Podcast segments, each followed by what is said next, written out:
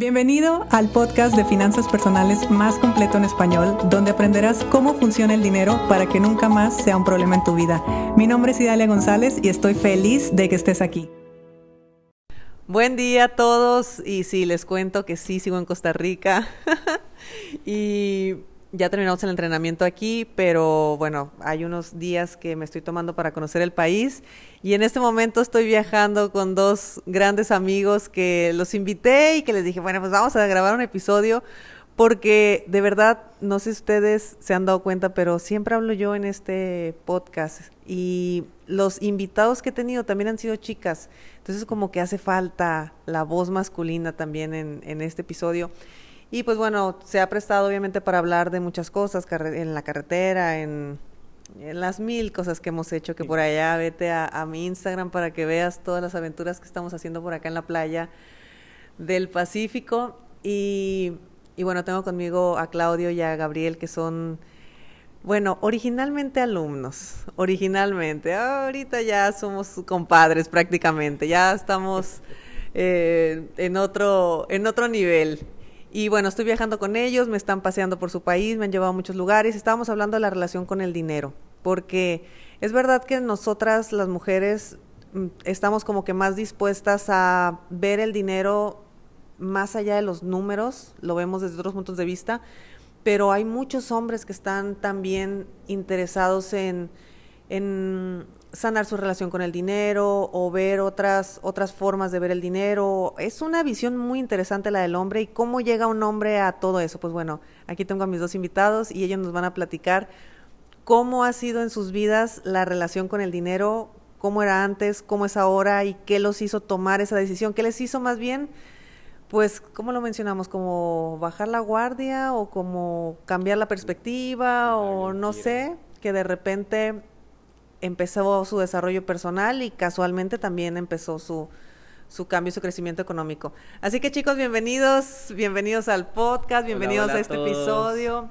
Y dale a un gusto estar en este podcast, eh, que tu comunidad nos escuche. Un gusto compartir contigo el día de hoy todas las aventuras, risas, eh, cosas que hicimos a lo largo del día. Eh, es un honor estar acá, así que muchas gracias por la oportunidad.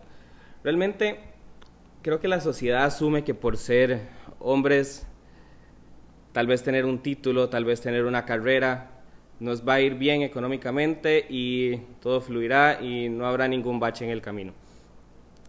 Lo que pasa es que podemos estudiar muchísimos años en una universidad y nadie nos dio nunca una clase de cómo se manejaban las finanzas. Cuéntanos qué estudiaste tú. Yo soy médico. Estudié medicina por una carrera que duró siete años y estaba cursando un posgrado que ya llevaba casi cuatro años. Y en más de 11 años de formación universitaria, en la que agradezco muchísimo, fue una de las mejores universidades de este país, realmente nunca recibí una clase que dijera qué era el dinero, cómo tenía que manejarlo en mi vida, cómo tenía que multiplicarlo o invertirlo, en qué tenía o no que gastarlo, cómo ni siquiera tenía que organizarlo. Uno cree que tal vez le, da bien, le va bien porque tiene un estilo de vida, tiene algunas marcas, algunos, algunas pertenencias que la gente, entre comillas, exitosa tiene. Pero hay un trasfondo que cargamos de familia, de sociedad, que cuando las cosas salen a flote y nos damos cuenta que hay que arreglar, viene un momento en el que hay que tomar una decisión. Y realmente cuando uno toma la decisión habrá sacrificios, pero habrá cosas muy hermosas. Y creo que en cuanto a la relación con el dinero, podemos ver que el dinero es un amigo, es un compañero, es un gran socio, pero tenemos que saber respetarlo, pasar buen tiempo con él, tenemos que chinearlo y cuidarlo como cualquier otra relación que tenemos. Y cuando las cosas no están bien hay que hacer cambios. Sí, que esos cambios para las mujeres es más sencillo, no más fácil, pero es más sencillo acercarse, levantar la mano, pedir ayuda. Socialmente no estamos como con esa obligación o esa carga de, de, del tienes que. Normalmente las mujeres o lo hacemos pues libremente como yo, que es por ambición, por gusto, por ganas, porque quiero, y en otras ocasiones es por necesidad, por situaciones de la vida, pero nunca tenemos esa carga desde niñas o desde chiquitas que, eres la mujer de tu casa. Y, yo sé que para ustedes sí. ¿Cómo ha sido su proceso? Digo, aquí Gabriel nos contaba de todos los años de estudio y bueno, una carrera como medicina y que no le iba a llegar el dinero por sistema, nomás porque estudió y ya, había que pagar un precio también por eso. ¿Y cómo fue tu caso, Claudio? ¿Qué pasa con tu relación con el dinero? ¿Qué ha pasado en tu vida con ese tema? Bueno, y dale, primero que nada, muchas gracias. Saludos a todos los de la comunidad. Para el estar hoy del otro lado del micrófono, la verdad es, es, hasta un poco. Estoy un poco asustado y todo aquí con Idalia. Yo, ¿qué voy a decir aquí con Idalia? Porque siempre la, escuchamos del otro lado del podcast. Pero muy feliz, gracias por invitarnos y un saludo a todos y que lo que podamos aportar aquí sea para el crecimiento de cada uno. ¿Y qué te diré en mi caso? Yo también estudié una carrera, pero pero cuando yo salgo tengo en la cabeza lo que la sociedad te dice, ¿no? Justo lo que acabas de decir, Dalia, uno sale pensando en que debo ser proveedor. Y justo lo comentábamos ahorita, eh, antes, antes de empezar a hablar acá, y es, o sea, nadie ve mal que, digamos, una mujer sea realizada o no realizada. Hablamos, por ejemplo, de Dalia que venga y se encuentre el sugar de su vida, por ejemplo. o se case con... Todo y sí. se acaba la empresa. Sí, o que por lo menos que una mujer es, es, aceptable que se case con un hombre y hasta se ve bien visto, ¿no? Hay gente que dice, uy, sí, y, y, hasta, hasta, lo dicen, encuentro un hombre. Y, la sacó de trabajar. Y, sí. ella, ella, ya no tiene que trabajar y lo, y lo aplaude la sociedad. de hecho... Y qué eh, afortunada hasta lo dicen. Aprovecho porque así, en algún momento tuve un meme que decía como que en la imagencita del meme estaban dos mujeres viendo una pareja, él regalándole un Range Rover a su esposa. Entonces la pareja, dos mujeres allá, como amigas, decía, le decía una a la otra, uy, ¿dónde encuentra un hombre así uno? ¿Verdad? Y entonces la otra, que salía por allá como la voz celestial de la conciencia, le decía, no lo encuentras, lo encuentras, o más bien lo encuentras cuando es pobre y lo acompañas hasta que sea rico. Entonces, pero nadie ve o sea, nadie ve mal que la mujer esté detrás del éxito financiero de un hombre. Aunque hoy pues hay un, un cambio de ideologías y demás. Pero para uno como hombre, si vos me decís que tan normal sería que yo tenga la expectativa de que un día encuentre a la mujer que es mega exitosa y que yo viva con ella, y eso, eso no se ve tan bien. Entonces, por más que uno quisiera decir que hay igualdad y hoy, el día de hoy no es, no es lo mismo. O sea, no, para uno no, no, es ni socialmente aceptado ni dentro de las creencias está una cosa que uno diga, pues si me encuentro una mujer mega millonaria, todo estará bien. Eh, eh, incluso la creencia dice, no, porque tenías que ser el millonario para ella.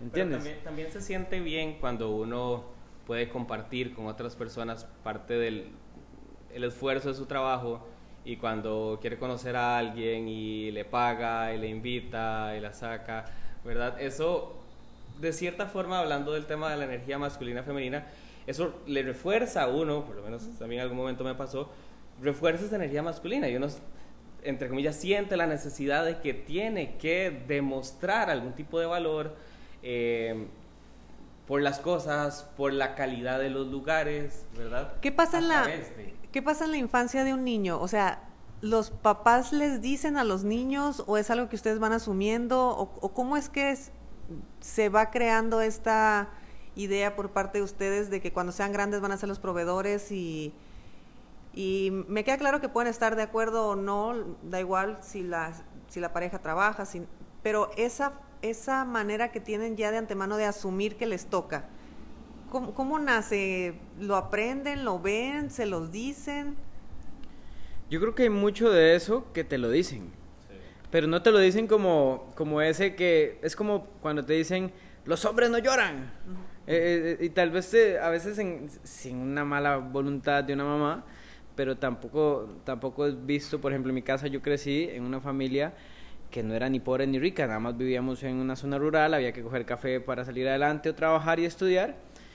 Y, y, a pesar de que a mi hermana, a mis primas y a las demás también las mandaban a trabajar cogiendo café, a trabajar cogiendo café, pues no era normal decir, ah, por ejemplo, vaya, sus primas le jalan el café a usted. Más bien era normal que yo les, les llevara el café a ellas, los sacos de café. Y de esa misma forma es como, como esa creencia que se va implantando de a poquitos, no solo en las acciones, porque también ves que el papá normalmente es el que sale a trabajar y la mamá está en la casa cuidando a los hijos. Entonces ese ser proveedor es algo como que se va enseñando poco a poco entre acciones y entre pequeñas frasecitas digámoslo así, como la frase machista de los hombres no lloran, es también como usted cómo va a ser un gran mantenido. No, ¿verdad? Usted más bien, pero, y no estaría mal que, sí, y no estaría mal cuando dices, usted tiene que mantener a su mujer, eso es, digámoslo así, menos negativo que el hecho de que te digan usted no puede ser un mantenido por una mujer. Y es un tema muy de sociedad, tal vez nos acostumbramos a que en la familia tal vez las dos personas trabajaban, pero de cierta forma el papá ganaba más, y el papá tenía que aportar para cosas más grandes, más importantes, ¿verdad? Yo creo que también uno en un contexto social, hablando entre nosotros como amigos, eh, pucha, también hay un tema de, muy biológico, muy natural, pero también como de competencia, ¿verdad? Entonces, eh, yo a tal persona y uno a veces se jacta, la llevé a tal lado, le compré tal cosa, ¿verdad? Y, uno tal vez valida esa, esa percepción masculina en su grupo social, en un entorno, en un entorno muy, ¿verdad? Muy, muy local, de sus amigos y todo, con las cosas que uno puede permitirse aportarle a otra persona. Y con esa, a ver, con esas ideas desde niños, lo que están viendo, las frases de papá, las frases de mamá, todas estas cosas que ocurren, y de repente, pues creces y ahora ya estás en esa posición. ¿En qué momento llegó la educación financiera a sus vidas? Y más bien, ¿cómo es que le abrieron la puerta a la educación financiera? En mi caso fue después de la segunda quiebra financiera. me tocó, no se acuerdo, fue la primera, la segunda o la tercera, no recuerdo cuál fue. La cosa es que yo cuando decidí emprender tendría unos 24 años. Pero en mi cabeza, porque yo tenía 24 años y ya mi carrera universitaria bloque completo y en mi mente solo estaba ser graduado ingeniero muy joven, muy rápido para ser exitoso y representar esa, esa, ese éxito, ¿verdad? Valga la redundancia que nos quiere dar la sociedad. Cuando decido emprender, yo me encuentro seis años después del tema quebrado, totalmente quebrado, y, y ya tenía 30 años. Para ese momento ya debía hace rato ser exitoso, sin embargo, pues la fórmula no estaba funcionando. Y por diferentes amigos, buscando una solución en diferentes emprendimientos, llega a mí información de inteligencia financiera, libros que empiezan a hacer sentido, que antes solo tenía información, qué sé yo, llámese Robert Kiyosaki, estos que han sido famosos, T. Harv Becker, con ese tema, y, pero que realmente no los había aplicado hasta ese momento. Entonces yo dije, ¿por qué si yo tenía toda esta información hasta ahora la estoy aplicando? Y yo creo que es que a veces es muy fácil hablar, pero hay que estar ahí, ¿no? En la situación para, para validar esa información que, que sabía que es así, pero pues no había tenido la necesidad de usarla todavía hasta el momento que me estaba haciendo falta hasta con qué comer, ¿no? Sí, sí, sí, a todos les pasa, ay, ¿por qué no te conocí antes? Porque antes no estabas incómodo y si no estabas incómodo ibas a... A mí me pasó que el año pasado fue que conocí más la industria del desarrollo personal y llegó un momento en que o la tenía que aplicar o las cosas iban a, a seguir por un mal camino. Básicamente tenía una inversión que me generaba muchísimo dinero, algo sumamente no regulado y volátil y esa cosa se cae y yo me doy cuenta que mi estilo de vida era imposible financiar con un salario, ¿verdad?, establecido y que de cierta forma yo estaba acostumbrado a ganar más dinero a costa de mucho sacrificio, a costa de tiempos extra, tiempos extra que me limitaban otras cosas que quería hacer con mi vida, incluso el mismo tiempo que podía compartir con amigos, familia, otras personas. Eh, y se volvió totalmente insostenible. Entonces llega una crisis que, que, se vuelve muy compleja, ¿verdad?, de, de, mantener y es el momento en el que uno entiende que la relación que tiene con el dinero o la manera en cómo maneja su vida es un espejo o un reflejo también de situaciones internas, de cómo uno está manejando otras áreas de su vida también y que hay que empezar a hacer una gran reestructuración de muchas cosas y entre esas el tema de las finanzas. De hecho, eso que acabas de decir es como el lo ideal o lo que a mí me encantaría transmitir, que qué bueno que son ustedes los que los están transmitiendo, porque buscamos solucionar el dinero con más dinero. Y quien hace dinero, pues es una persona en realidad. Entonces, como siempre lo digo, esa persona no puede dormir, esa persona está estresada, esa persona tiene una vida, bueno, tiene muchas áreas eh, en, su vida y el dinero es una de ellas y creemos a veces que solo nos tenemos que enfocar en una y que solo tenemos que hacer una. ¿Cómo fue que ustedes estuvieron dispuestos a desarrollarse personalmente y que yo sé el día de hoy que eso les ha traído dinero como, como consecuencia, como efecto secundario? Totalmente es un efecto secundario porque cuando un área de la vida mejora, mejoran en conjunto todas las demás. Y como te dije, Dalia, y a Claudio también, si el dinero, en, uno entiende que su, relación con el dinero es un espejo de su relación incluso consigo mismo, ¿verdad? Arreglarse hacia adentro es muy complejo. Eh, es un camino que tal vez no, no todo el mundo entiende cómo tomarlo, no todo el mundo entiende la importancia de, ¿verdad? Pero en algún momento en el que uno se siente tal vez un poco frustrado, tal vez no del todo tan feliz o tan satisfecho con los lugares, las situaciones donde está, o incluso el estilo de vida que está teniendo en algún momento de la historia, eh, el hacer cambios representa un reto. Hay que tomar decisiones, hay que tener la seguridad para elegir otro camino. Hay que hacer algún curso, leer algún libro, tener alguna buena conversación con algún amigo que le ayude a entender que la vida puede ser diferente. Y hay que creer incluso que la vida puede ser diferente este, y hay que liberarse de lo que uno tal vez creía por años de años de años que tenía que ser un camino predeterminado y casi que establecido por el destino y sentarse en blanco y decir, no, pero ¿qué quiero yo con mi vida? Y el que quiero yo con mi vida, ahora con un librito en blanco, escribís tu salud, escribís tus emociones, escribís tus relaciones con otra persona y escribís también el tema del dinero. Entonces un, un único problema puede reflejar algo más profundo y ese algo más profundo desarrollar procesos que te lleven de cierta forma a arreglar un poco todo a la vez. ¿No les dio pena? ¿No les da pena hablar del dinero o no les dio pena, me refiero a vergüenza, no sé. Eh, ¿O no se sintieron raros de pedir ayuda o de levantar la mano? ¿O es un tema que ustedes pueden hablar abiertamente con cualquier persona? ¿O cómo, ¿Cómo se sienten eh, en este momento en tema de relación con el dinero después de haber llegado a puntos de crisis personales, de crisis económicas, de haber levantado la mano o de haber, este, como decía Claudio, haber leído un libro, empezar a entrar a la educación financiera, después permitirse un desarrollo personal y todo esto? ¿Al hombre le da vergüenza hablar de esto o no? Más que vergüenza, a veces es como y digamos que miedo, pero es un tema de ego, ¿verdad? Porque si sos tal persona y tenés tal puesto y estás cursando tal título o lo que sea, se supone que hay cosas que previamente ya tenías súper bien y solo estás trabajando en lo otro.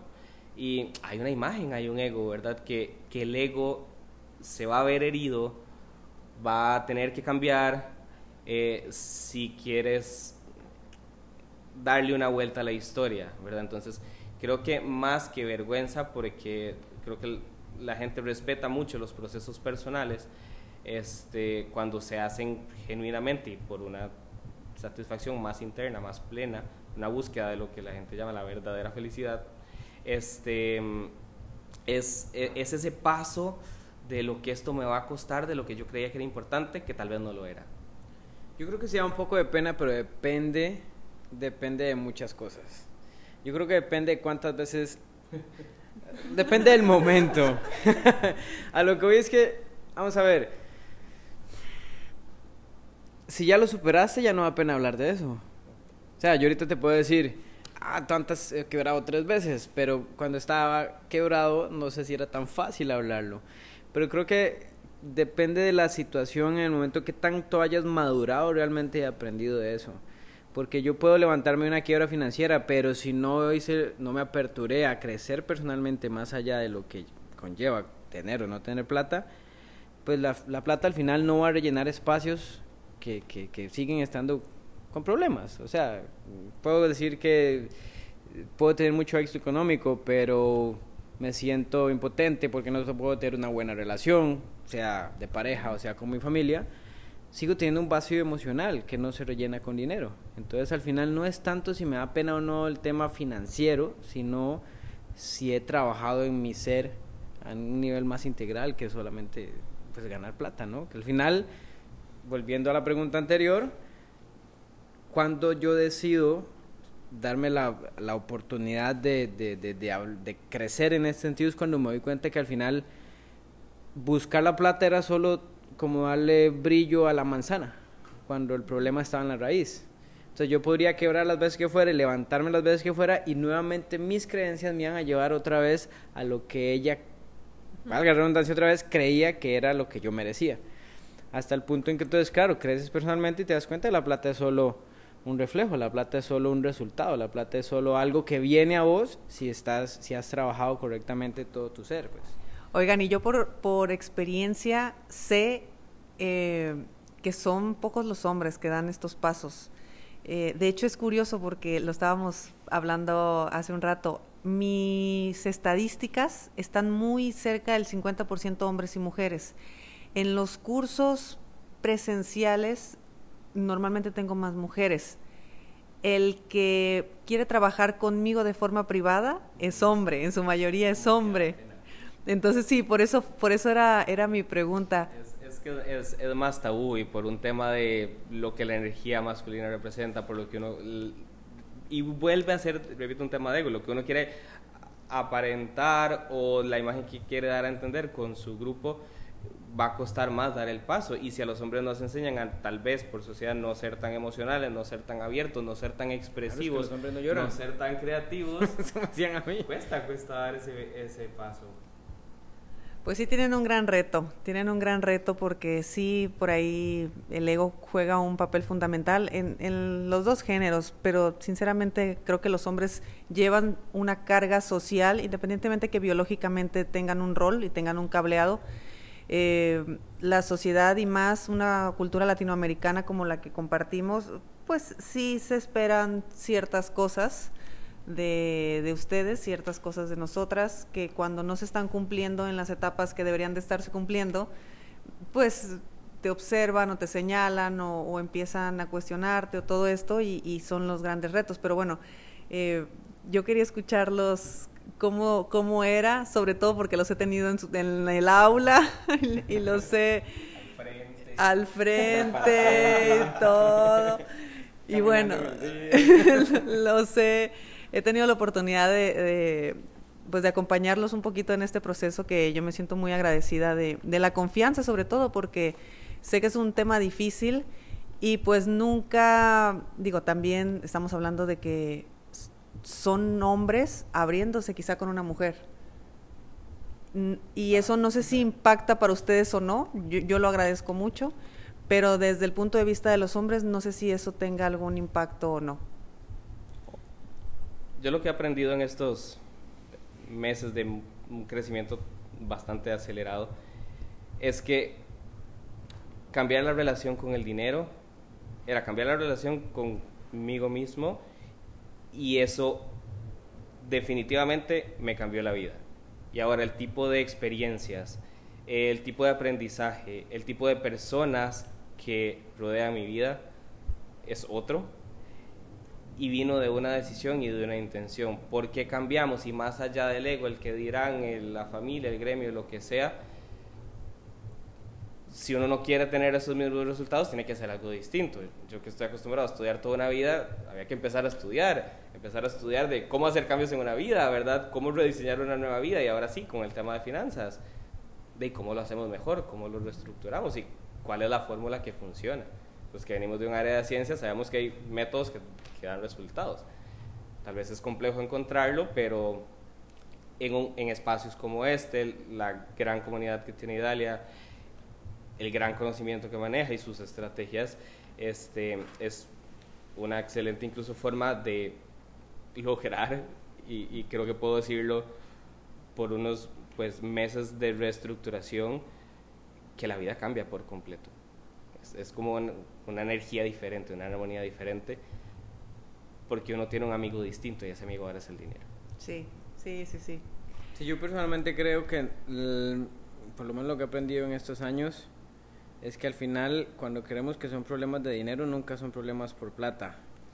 Pues al final yo lo alejo, lo atraigo más con la relación que tengo conmigo mismo y con otro montón de áreas y, el, y, el, y la cantidad de dinero que materializo en mi vida es resultado de esa armonía en la que yo me encuentro, más que trabajar en temas numéricos, digamos. Genial, no tiene nada que ver el género, tiene que ver con uno mismo. Eso me, me encanta. Bueno, chicos, muchísimas gracias por este episodio eh, y muchísimas gracias sobre todo por, por, el día, por el día de ayer, con tanta aventura que tuvimos, con tanta experiencia bonita y, tienen un país precioso, no me canso de decirlo.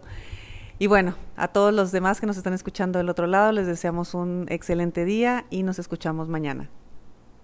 Si te gustó el episodio de hoy, compártelo con quien crees que necesite escucharlo. Sígueme en mis redes sociales arroba Idalia González MX en Facebook e Instagram. Suscríbete y nos escuchamos mañana.